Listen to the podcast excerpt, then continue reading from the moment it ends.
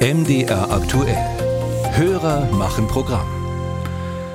Da schauen wir heute Morgen nach Rhodos, wo weiter die Wälder brennen. Gestern gab es drei Tote auf der griechischen Insel, zwei Piloten eines Löschflugzeugs, ein Landwirt. Einheimische sind weiter auf der Flucht vor den Flammen. Tausende Feriengäste warten darauf, ausgeflogen zu werden an diesem Mittwoch, an dem Meteorologen einen letzten Hitzehöhepunkt auf Rhodos äh, voraussagen, bevor es dann kühler werden soll. Unser Hörer Manfred Kleineidam ist seit Jahrzehnten Griechenland-Urlauber und er hat den Eindruck, dass nicht etwa die Hitze schuld ist an den Bränden, sondern die Menschen selbst, weil sie das Gebirge, den Wald, die schönen Meeresbuchten zumüllen. Müll, der dann Feuer fängt. Stimmt das so? Das fragen wir heute Morgen Professor Johann Georg Goldammer. Er arbeitet für das Global Fire Monitoring Center am Max-Planck-Institut. Guten Morgen. Guten Morgen, Herr Adab. Herr Goldammer, Sie leiten seit 2018 eine unabhängige Kommission aus Waldbrandexperten in Griechenland. Ihr erstes Ziel, die Gründe analysieren für die Brände. Hat unser Hörer mit seiner Vermutung, menschengemachte Brände in Griechenland recht grundsätzlich? Grundsätzlich sind tatsächlich nahezu alle Feuer in Griechenland und das betrifft im Übrigen auch ganz Europa und auch Deutschland durch den Menschen verursacht. Natürliche Entstehungen durch Feuer, wie zum Beispiel durch Blitzschlag, sind hier in Europa relativ selten. Im Durchschnitt sind es ein bis drei Prozent aller Brände. Also der Rest ist vom Menschen gemacht.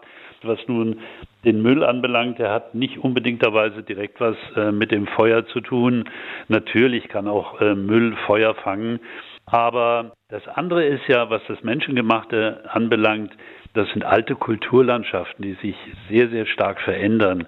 Und in Griechenland sehen wir, dass gerade dort, wo der Tourismus heute blüht, dass da die Landwirtschaft, Weidewirtschaft zurückgegangen ist. Und hier wächst das Land zu. Es wird durch Strauch- und Baumvegetation äh, wieder eingenommen und jetzt findet das Feuer dort Nahrung, wo sie es vor 40, 50 Jahren nicht gefunden haben. Und da bewegen sich jetzt die Menschen. Soweit zu den Gründen. Das zweite Ziel Ihrer Kommission, Herr Goldammer, ist es, die Situation in den äh, Brandgebieten zu verbessern. Ganz aktuell, wie lösen wir jetzt das Problem auf Rhodos? Das ist eine sehr langfristige und langwierige Aufgabe.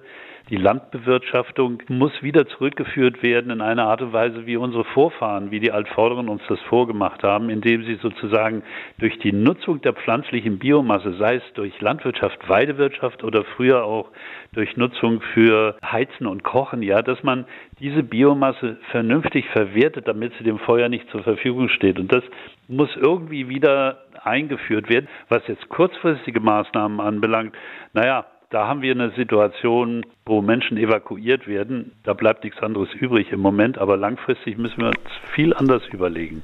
Wir dürfen natürlich dabei auch nicht vergessen, dass Rhodos, wie Sie es auch schon angesprochen haben, kein Einzelfall ist. Natürlich, auch weil sich der Klimawandel immer mehr bemerkbar macht. Letzten Sonntag zum Beispiel auf der Halbinsel Peloponnes 46,4 Grad in der Spitze.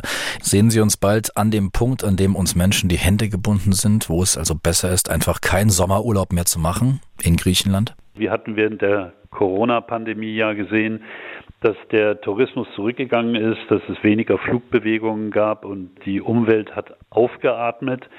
Jetzt sind wir wieder da zurück. Die Menschheit fliegt in alle Welt und meint, wir könnten uns einfach so einen Flugurlaub leisten. Und das äh, möchte ich doch mal mit vielen Fragezeichen versehen, wenn es darum geht, sich mal selbst äh, von der Arbeit, von der Belastung des Alltags zu entspannen, dass man da nicht irgendwo hinfliegen muss in, in Gegenden, die eh jetzt problematisch werden im Hinblick auf den Klimawandel, so dass wir vielleicht doch mal schauen, bleiben wir nicht vielleicht im eigenen Land und da möchte ich mal einen Blick auf Deutschland werfen. Ein wunderschönes Land mit sehr viel abwechslungsreicher Landschaft und Kultur. Da gibt es noch viel zu entdecken.